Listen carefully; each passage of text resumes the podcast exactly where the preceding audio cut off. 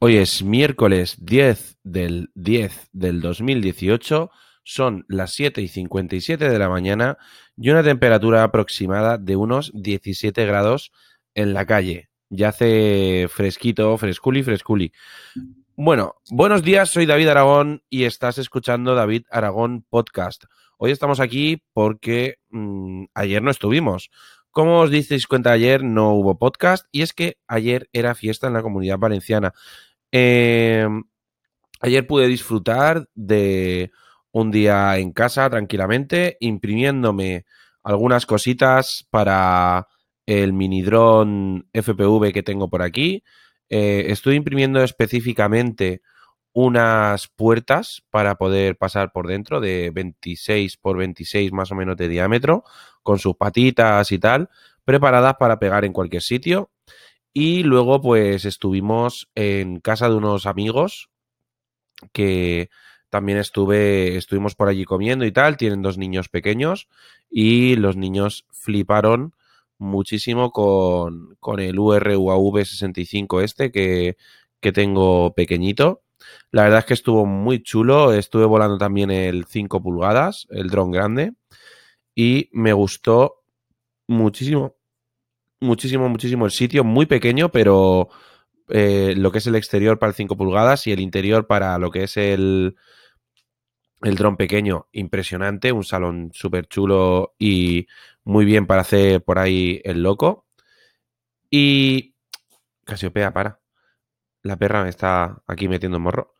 Y poco más. Pero realmente hoy nos quería hablar específicamente de esto. Hoy os quiero hablar un poquito sobre el tema de la transcodificación de multimedia. Muchos son los que nos preguntan, eh, o los que me preguntan, que me quiero comprar un servidor, que quiero ponerlo para que me transcodifique, porque tengo contenido X o tengo contenido Y, por decirlo de alguna forma.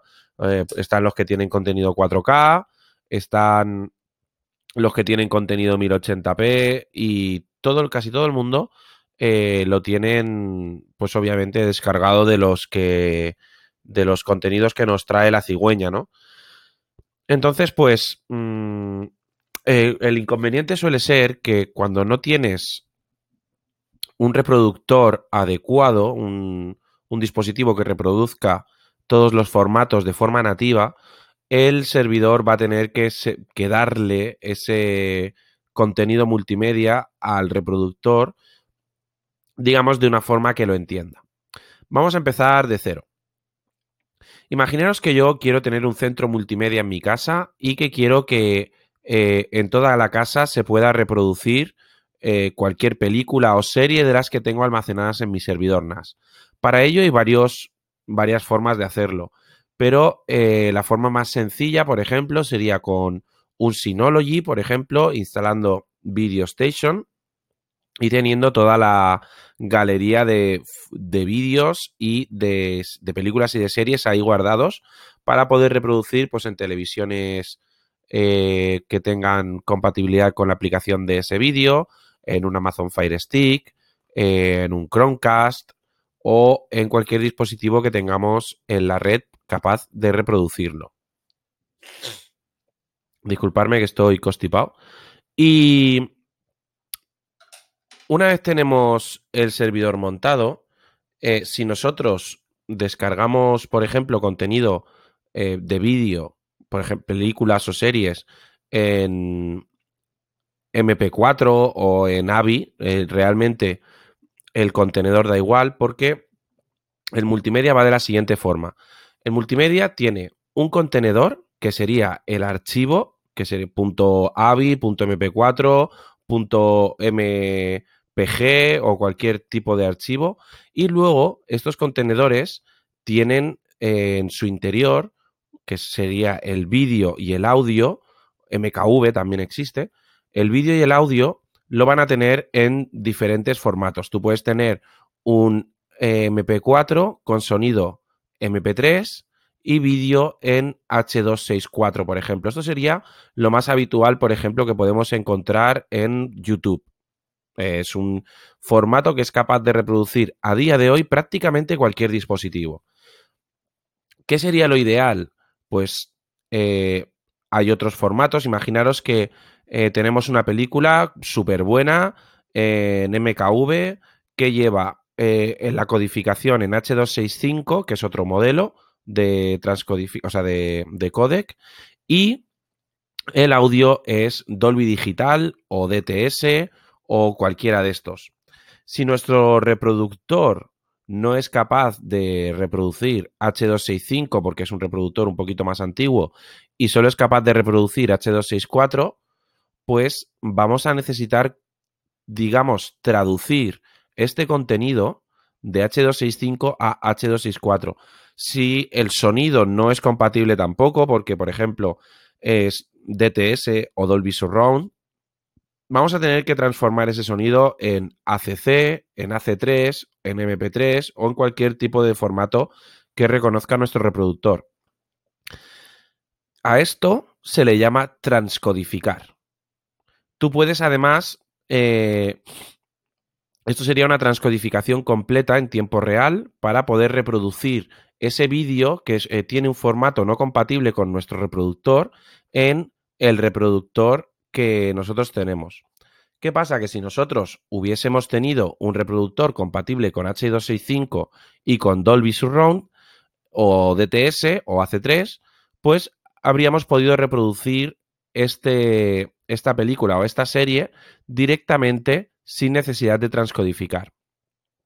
Cuando estamos transcodificando, el procesador de nuestro servidor seguramente se pondrá al 100% independientemente del procesador que tengamos. Eh, porque incluso hasta un Xeon o un eh, X70, o sea, un, Ryzen o lo que sea, va a tener eh, que trabajar al máximo para, para recodificar este vídeo. Aunque luego, a mitad de película, ya se relaje y ya pueda servir el contenido perfectamente, pero va a estar trabajando continuamente. ¿Cuál es el problema de esto? primero, vamos a, gastar demasiado el procesador, vamos a estar dándole mucha caña, se va a calentar, van a ponerse los ventiladores en marcha, va a hacer un poquito más de ruido, va a consumir más electricidad. Perdón. Y eh, esto va a ser un pequeño inconveniente. ¿Qué es lo que deberíamos de hacer todos en nuestras casas? Pues todos deberíamos de tener un multimedia, o sea, unos archivos adecuados a los reproductores que nosotros tengamos. Muchas veces me han preguntado, oye, yo quiero reproducir vídeo 4K y que me lo transcodifiquen. El problema, por ejemplo, de los servidores NAS, QNAP o Synology, eh, que son los que más conozco, es que cuando transcodifican desde 4K para que sea compatible con tu televisión, no son capaces de transcodificar de 4K a 4K. No son, no son capaces de pasar de 4K H265 a 4K H264, por ejemplo. Entonces, ¿qué pasa? Que tú lo vas a ver realmente en full 1080. Y la pregunta es, ¿para qué quieres un contenido 4K si lo vas a ver en 1080? Entonces siempre lo ideal va a ser tener un reproductor que sea capaz de reproducir nuestro contenido multimedia. En su defecto, lo ideal sería tener un contenido multimedia que sea capaz de, ser reproducido por nuestro reproductor multimedia. Esto lo podemos conseguir de varias maneras. Podemos, si tenemos un servidor NAS, podemos hacer transcodificación offline, tarde lo que tarde. Por ejemplo, imaginaos que tenemos una película que eh, tiene muchísima calidad o un audio no compatible, pues le decimos que la transcodifique y a lo mejor en 4 o 5 horas consigue terminarla y tendríamos una versión de ese vídeo eh, ya transcodificado. Por ejemplo, imaginaros que tenemos em, eh, Plex instalado, con esto también lo podríamos hacer. Entonces, en definitiva, si ya sois un poco perros viejos o, habéis estado atentos, el, resumen es el siguiente. Eh, yo ahora mismo, a día de hoy, lo que tengo puesto es dos servidores NAS realmente, un un Synology, y utilizo sobre todo DS Video o Video Station para mis contenidos multimedia. Y lo reproduzco todo con eh, un Amazon Fire Stick. Sí que es cierto que hay algunos contenidos que al Amazon Fire Stick se le atragantan porque ya cuentan con, con mucho bitrate, o sea, son muy pesados los archivos, etcétera, etcétera. pero yo creo que sinceramente lo ideal eh, es tener, pues eso, un reproductor que sea potente eh, en cada una de las televisiones. Yo creo que un Amazon Fire Stick es bastante, bastante bueno. Y además ahora van a sacar el Amazon Fire Stick 4K. Y realmente no calentaros mucho la cabeza. Si una película no funciona, hacer la, la transcodificación offline. Si un contenido eh, que queréis reproducir lleva unos códecs que no son compatibles con el servidor NAS, como pasó hace relativamente poco con AC3. Si tenéis, por ejemplo, un QNAP, pues os aconsejaría que instalarais Linux Station y, e instalarais ahí dentro eh, Plex o que pongáis Plex en el servidor NAS. Y de esta forma, pues vais a poder eh, tener un, completo servidor. Yo personalmente, ya os digo, opto por descargar contenidos 1080p, o sea, contenidos de alta calidad en 1080. Opto por descargarlos con eh, sonido que sea compatible con mi reproductor y que no pasen de a lo mejor 6 gigas como máximo. Entonces, de esta manera, me aseguro que voy a poder reproducirlo casi seguro. Eh, así que nada, chicos, pues espero que esto sirva de algo. Mm, yo creo que, aunque me haya repetido un poquito, ha quedado bastante claro. Realmente, si tenemos un buen reproductor, eh, no vamos a necesitar un NAS con un gran procesador. Al final, el dinero, eh, la inversión, se va a ir por algún lado. Obviamente, si tienes un NAS muy potente y unos reproductores muy bajitos, te habrás gastado mucho dinero en un NAS y muy poquito en los reproductores.